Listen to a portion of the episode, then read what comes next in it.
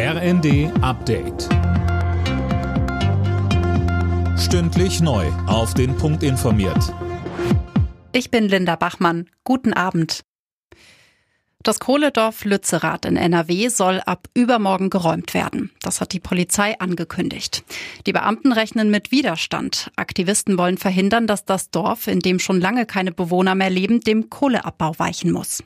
Der zuständige Einsatzleiter Wilhelm Sauer sagte dazu, Wir haben besetzte Gebäude, wir haben diverse Baum- und Bodenstrukturen, die über Monate errichtet worden sind. Wir haben Barrikaden, die aktuell noch ausgebaut werden in der Ortschaft um insbesondere Durchfahrthindernisse für uns darzustellen.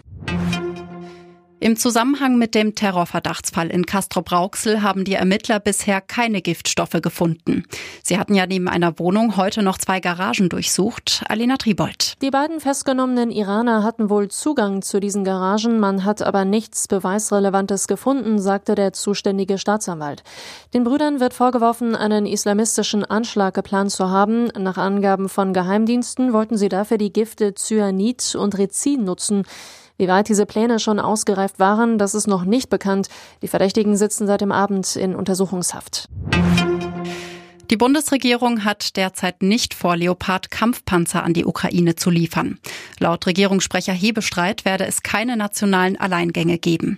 Seit einigen Tagen werden die Rufe nach weiteren Waffenlieferungen an Kiew lauter.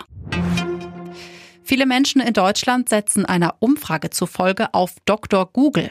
62 Prozent der Befragten informieren sich demnach vor einem Arztbesuch erstmal im Internet zu ihren Krankheitssymptomen, teilte der Digitalverband Bitkom mit. Alle Nachrichten auf rnd.de